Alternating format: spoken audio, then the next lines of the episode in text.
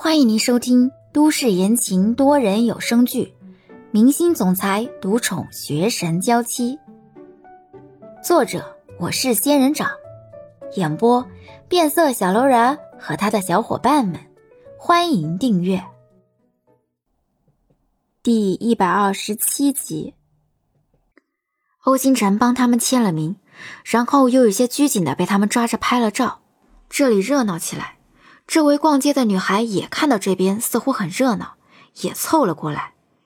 看到欧星辰，大家都涌进了咖啡厅里，各种求拍照、求签名。欧星辰虽然以前也帮人签名，但是数量却没这么多，一张张的认真的帮人签着，还得附送一张合影。咖啡店和茶饮店遥遥相望，都是玻璃窗，不少的女孩闻风而来，都跑到了咖啡店里。连在茶饮店的女孩也被吸引了，叫嚷着都跑了过去。哎，欧星辰哎，欧星辰在对面，走走走，去看看。身边又有女孩喊着欧星辰的名字，兴奋的离开了。李潇听到欧星辰的名字，也忍不住往那边看过去。咖啡店里里外外都被人给堵上了，很多朝气蓬勃的女孩都围在那不肯走。照片一张张的进了朋友圈，引来点赞，也暴露了位置，更多的人赶了过来。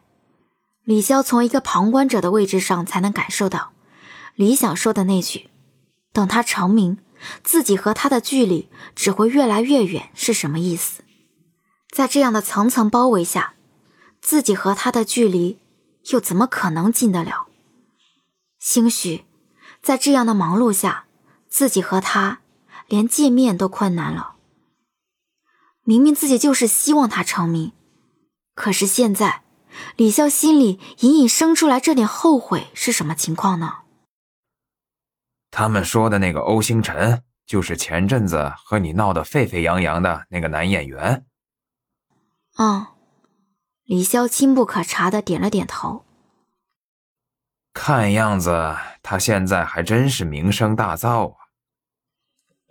萧腾飞又开口，看李潇神情落寞，萧腾飞提醒：“这个圈子混的人大都是两面三刀，我劝你别把感情托付在他的身上。”既然你知道混这个圈子的人大都是两面三刀，那你为什么要和韩愈在一起？如果我没记错，他曾经也是这个圈子里的人。萧腾飞端起茶杯，缓缓的喝着。我并没有色令智昏到这种程度。韩愈明里一套，暗里一套，这件事我知道。他有很多小心思，但是，就算他是孙猴子，也蹦不出我的五指山。在我可允许的范围内，我可以给他耍点小心思的自由。但是你和我不一样，你和这个圈子的人在一起，只有被耍弄的份儿。和他们保持距离，知道吗？我想接近，也未必接近得了。李潇轻声开口：“也许以后真的会淡出欧星辰的视线，也说不定。”这个念头你还是打掉吧。我知道。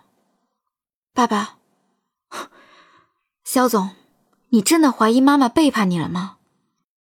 你就是最大的证据。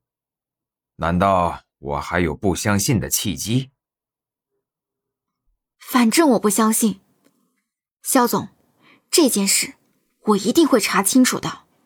我不能让妈妈被你这么误会下去。李潇的执拗劲，不得不说，跟肖腾飞还是有些相像的。萧腾飞有些无奈的看着李潇：“你刚才说可能是孩子报错了，可是潇潇，你知道吗？我验过你和倾城的 DNA，你们俩是亲生母女，所以我才肯定的说报错的可能性太小了。”李潇的脸上尽是震惊，自己和妈妈的 DNA 匹配，可是和爸爸的却不匹配。那就真的推翻了报错的可能性了。咖啡店里，欧星辰还在努力的一份份签着名，对面的小 boss 还在悠闲的喝着咖啡，看着戏。看了一会儿，小 boss 就发现，从对面的茶饮店出来了一个女孩。小 boss 放下咖啡，对欧星辰说道：“我马上回来。”说完之后，竟然丢下欧星辰和一众粉丝离开了。李潇慢慢的走在大厅里。脸上有些面如死灰的感觉。以李潇现在的脑洞，他真的想不出还有什么别的原因会引发现在的错误局面。李小姐，小 boss 站在李潇的正前方。李潇心里有事也没听到，还是直直的往前走着，直到手臂被人抓住，李潇这才看向赵旭：“是你？很巧，是不是？”赵旭笑着问他，看着茶饮店里肖腾飞走出来，然后往反方向离开。以我这种经常不出门的人来说，能遇到同一个人两次，是很巧。有心事？